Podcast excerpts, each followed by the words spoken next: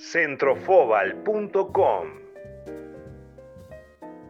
El género futbolero, si existe, tendría que ser una categoría transversal que atraviese los géneros, digamos, una modalidad temática que atraviese desde la poesía hasta el teatro, hasta la novela y el cuento. Ahora, lo que sí ha habido más, probablemente, por lo menos en la literatura argentina y en la literatura escrita en lengua castellana, lo que más ha habido en las últimas décadas son de relatos, cuentos, crónicas, eso es lo que más ha habido.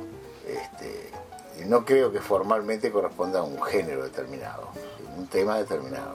¿eh? Está tratado a veces como pretexto y a veces como objeto. Hay cuentos que son de fútbol y hay cuentos que son con fútbol, son dos cosas distintas. Un cuento de, de fútbol podríamos llegar a suponer que es un cuento en el cual el juego en sí es insustituible para la comprensión del, cuento. En otros casos, si uno piensa en una novela como El miedo del arquero ante el penal, es una novela del, alemán Peter Hanke, no tiene un carajo que ver con el fútbol. El personaje alguna vez fue arquero. Claro.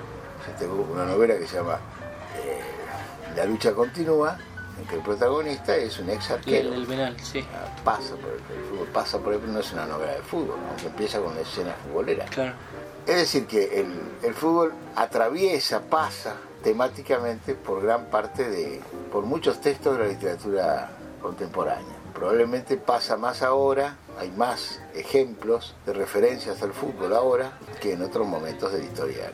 Pero eso es porque bueno, el fútbol tiene muchísima más presencia hoy en día, sobre todo más presencia mediática y por lo tanto más presencia en la vida cotidiana de la gente, en la medida en que los medios han creado toda una realidad tan poderosa, una suprarrealidad tan poderosa, que más allá de que en tu experiencia personal ni juegues al fútbol, ni juegues al fútbol, ni vayas a la cancha, ¿no? Ni juegues al fútbol, ni vayas a la cancha, ni tengas una participación real con el juego, igualmente el fútbol está forma parte de tu vida a través de como espectáculo, como participación este, afectiva, sentimental. Digamos, hay un, hay un, hay un proceso, se publican más y son más reconocidos, se hacen más visibles aparecen más autores. El fenómeno vendría a ser que hay más permiso para escribir sobre fútbol. Los escritores, algunos escritores, algunos nuevos, otros que ya tenían mucha trayectoria, digamos, le dan expresión a esa cosa futbolera que ya, ya venía con ellos. El ejemplo, un ejemplo muy lindo es el de, el de Galeano, ¿no? Porque Galeano es un hombre que viene escribiendo ficción, ensayo, política, historia para divulgación, prácticamente desde los años 60.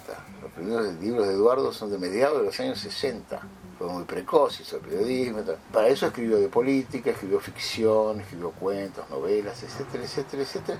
Y en determinado momento, avanzado los 80, creo, si no los 90, escribe su ah, primer libro sobre fútbol. Y eso podemos decir que Galeano descubrió el fútbol, descubrió Peñarol, descubrió el maracanazo eh, a, los, a sus 50 años. No, es decir, que de algún modo hubo como un permiso personal en el cual el fútbol apareció como un tema en el cual él encontró motivos para escribir sobre eso. Y encontró una demanda, lo usemos, en términos marketineros, encontró un, espacio en el cual que apareciera un libro galeano hablando de fútbol no iba a significar que lo señalaran con el dedo como populista o como cosa por el estilo, berreta, etcétera, etcétera. Un ejemplo lindo ese de Galeano de ese tipo de cosas. ¿no? Y en cambio, en otros casos, es un proceso de algún modo inverso. El caso de Negro, Fontana Rosa, vamos a usar ejemplos bien claritos. El Negro Fontana Rosa prácticamente desde que comienza a escribir ficción, uno de los temas que aparece ya en los primeros cuentitos de, incluso antes los, los cuentos que salían antes de El mundo vivido equivocado, los cuentos de, la, de, los trenes matan a los autos, los primeros libros, antes de salir de la flor, a mediados de los 70, hay un cuento que se llama La Barrera, que ustedes conocerán, un cuento cortito, está en los primeros libros negrito. ¿eh? Es decir, que en Fontana Rosa el narrador y el narrador futbolero vienen juntos. Y ahí fíjate vos cómo, en el caso de Fontana Rosa, como no es, eh, es un escritor que ya viene con el fútbol puesto. Entonces, ahí se nota en qué medida, si un tipo viene escribiendo de fútbol, es difícil que lo reconozcan como escritor. En cambio, si es un escritor reconocido que escribe de fútbol, está todo bien.